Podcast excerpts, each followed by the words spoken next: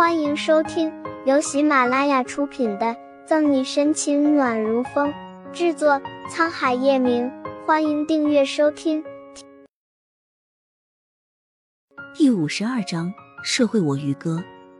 而且我找谁那是我的事儿，但你派人跟踪警察，性质就另当别论了。我不是早和你说过，如果你再勾搭别的男人，楼下的鳄鱼潭不介意变成食人鳄。声线清冷，没有温度，说出的话却让沈西想吐血。行行行，社会我玉哥，人狠话不多。回到盛世庄园，美美的吃了晚餐，洗完澡，准备睡觉的沈西想了想，还是来到隔壁叶晨玉的卧室。卧室门是开着的，敲了几遍没人回后，沈西直接推开门进去。当走到那室，听见浴室里传来哗哗哗的水声时，沈西才知道叶晨玉在干嘛。有什么事吗？眼看着时间很晚了，也不知道叶晨玉什么时候能好。沈西等了两分钟就要走时，里面的人就出来了。呃，讪讪的摸摸鼻子，沈西的秀眉纠结在一起。叶晨玉，你和那左心言什么关系？你突然问这个干嘛？把浴袍带系好。叶晨玉甩了甩头发上的水滴，性感十足。好奇。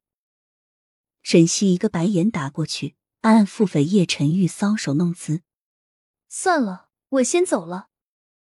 一看今天左心言对岳雨琪的维护，还说要管教他，就知道叶晨玉和他关系匪浅。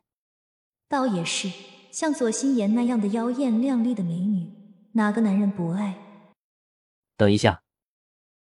叶晨玉叫住沈西，把书桌上的一本手稿递给他，看看这个。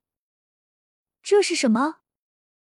翻阅手稿第一页，沈西就被惊艳到了，好漂亮的设计！叶晨玉给他的是珠宝界金字塔顶端的杂志《珠宝之星秋季》With You 系列的钻戒设计手稿。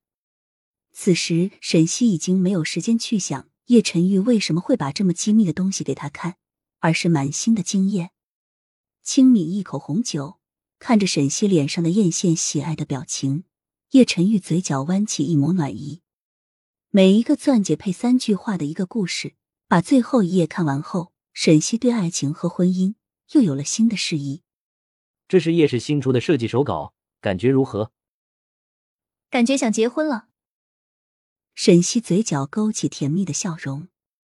什么？叶晨玉潋滟的红眸微直。结婚这个词以前从未出现在他的生命中。现在听沈西突然这么说，居然也有点期待。没什么，连起奇异的心神，沈西把手稿还给叶晨玉，脑海中闪过一抹影子，半开玩笑：“我是说，如果我来设计的话，绝对不会比你的这些设计师差。”好久都没有听人吹牛吹得这么清新脱俗了。叶晨玉忍不住笑了，和沈西在一起这么长时间。这个女人会什么，不会什么，她还不清楚吗？瞧不起我是吧？狠狠的瞅叶晨玉一眼。沈西走到书桌前，拿起笔刷刷的在纸上画了几下。一分钟后，沈西把画纸得意的丢给叶晨玉。怎么样？是不是也觉得姐是有设计天赋的？叶晨玉拿起画纸，本想嘲笑讥讽沈西，在看见上面的东西后。笑意一点点收起，眼眸微微一眯。你怎么知道这枚戒指？啊！沈西蒙圈。什么叫自己怎么知道这枚戒指？对了，我怎么忘记了？叶晨玉也有这枚戒指，而我全是靠梦境里模模糊糊的样子画出来的。所以说，叶晨玉和我三年前的野男人到底有没有关系？我在问你。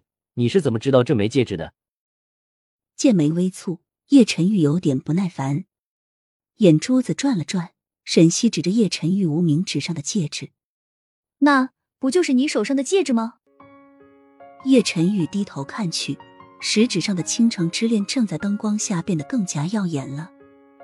如果没什么事的话，我就先走了。害怕叶晨玉再多问，沈西急忙起身要走。我和左心妍不熟一点关系也没有。本集结束了不要走开精彩马上回来。